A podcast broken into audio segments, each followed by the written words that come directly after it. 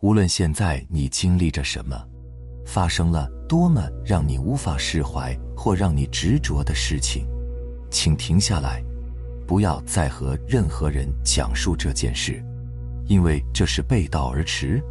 任何事情发生都是因缘条件具足而成，就像一颗种子成长为大树，需要日月星辰、雨露土壤，缺一不可。所以，当事情发生了，一定是具足了各种完备的条件，这叫缘起则生。什么是缘起？就好比那时的我们正值青春年华，只对“缘”之一字尤为敏感，期待缘分，渴望着不同寻常的相遇，是那时候我们对缘最肤浅的解读。缘起。就是说，一切诸法都是由于因缘而升起的。世间所有的一切，都不是单独存在的，都自有其因缘际会。以前只是认为一场浪漫的邂逅才是缘分，随着年龄的增长，慢慢体会到，原来世间的一切都是缘法。这就可以引申到一切领域：恋爱、交友、事业。家庭，只要与你相关的一切，都因缘而起，甚至因你而起。曾经不存在，也终究会消失。缘起缘灭，就像那在双峰间幻灭的光子，只因你而不同。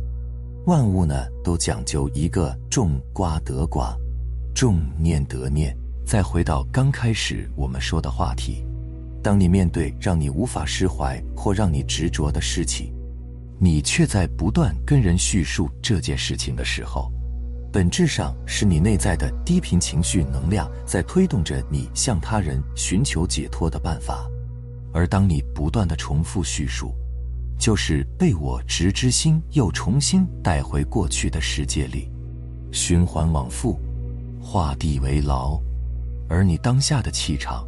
当下能量频率都比较的低迷，对方在听你讲这些内容，如果不能保持正能量，就会受染受罪，让自身的能量也受到你的影响，所以对他人的身心，都是一种严重消耗，同时也会给自己埋下负面的种子。所以无论发生什么事件，还是起了什么情绪，先全部接纳。允许如其所是，用随缘之心替换固执心，好也行，坏也罢，我都接纳。这就是随缘不变，只能接纳好，不肯接纳坏，就是固执。其实修心的方法真的很简单，就是观察，向内观察自己，不断寻找向内在的回归，安住在空性上。向外观察别人，去服务众生，去热爱这个世界的一花一草一木，去感受万物一体中所蕴含的强大力量。那如何观察自己呢？我在之前的分享中也多次提到过，所有外在一切的发生，都是我们内心造作的结果。好比我们跟自身影子的关系，想改变影子姿态。只能动身子，想改变外在投影，就需要回到内在，动一动心态。就像你遇到的无法释怀的事，闭上眼睛，只跟自己讲，注意要觉察到内在觉受是愤怒、恐惧、焦虑，还是傲慢或不甘，这都是内在缘起条件，正是他们的缘起，为你不断创造外面的世界。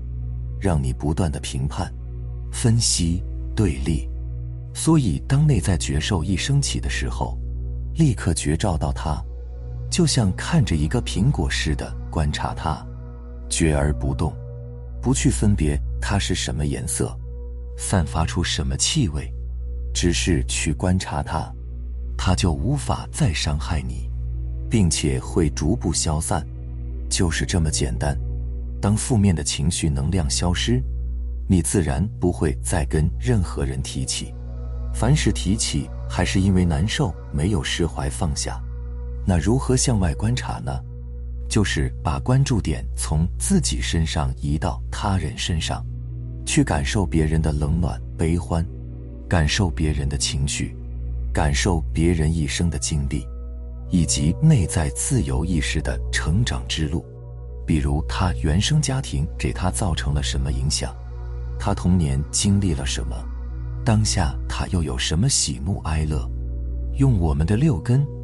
眼耳鼻舌身意去倾听，去感受，去观察别人的表情动作，感受别人的情绪波动和酸甜苦辣，感受他们在每件事里的困惑和成长。这就是我们六根的妙用。因为看到他们的情绪和需求，所以我们可以轻易用语言、动作、身体去和他们沟通，去更好帮助他们。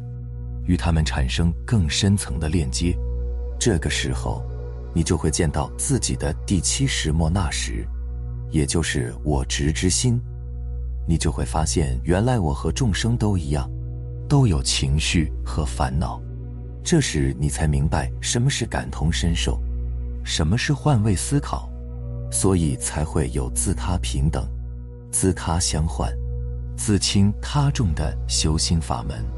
这时，我们就可以链接到任何人的情绪，感受他的成长和他的喜怒哀乐，也可以读懂他当下的想法，看到他当下的烦恼和卡点。此时的觉受就已经回到了能量层面，老祖宗称作他心通。在这个层面，我们已经通过感受和沟通，看到了众生都有各自的课题。各自有各自的因果，我们不要剥夺他人在痛苦中受益的权利。就算你修行很高，也不要轻易度他人。你要做的就是让他们如其所是，除非他主动来问你。这就是只度有缘人。所以修行就是内外合一，即安住当下，当下来什么接什么，不分别，不选择。认真踏实做好生活中遇到的每一件事，但同时又不被这些事情锁住心。在这个三维的虚拟宇宙链接高我，有且只有一种方法，那就是绝招，就是时刻以旁观者的角度去看自己的心。我们只有这一念之觉，别无他法。当我们保持绝招时，本源就会源源不断的把智慧和能量从顶轮灌输进来，让玩家得以在这个过程中渐渐获得智慧和能量，从而慢慢看清这个世界，把小我降服。所以冥想、打坐之类的方式都只是绝招的助缘，是来增强你安住当下这个状态的强度。看似简单，是因为我直接讲出来了。有很多人去求法，但师傅却不会直接告诉你答案，而是让你做很多工作，比如挑几万担水，磕几万个头才告诉你大道至简，说出来太简单，怕你不信，轻而易举得到又不会坚持去做，千经万术，不如读懂当下之心，因为过去心不可得。未来心不可得。好了，非常感谢你能看到最后，希望可以对你有所触动和启发。我们下期分享再见。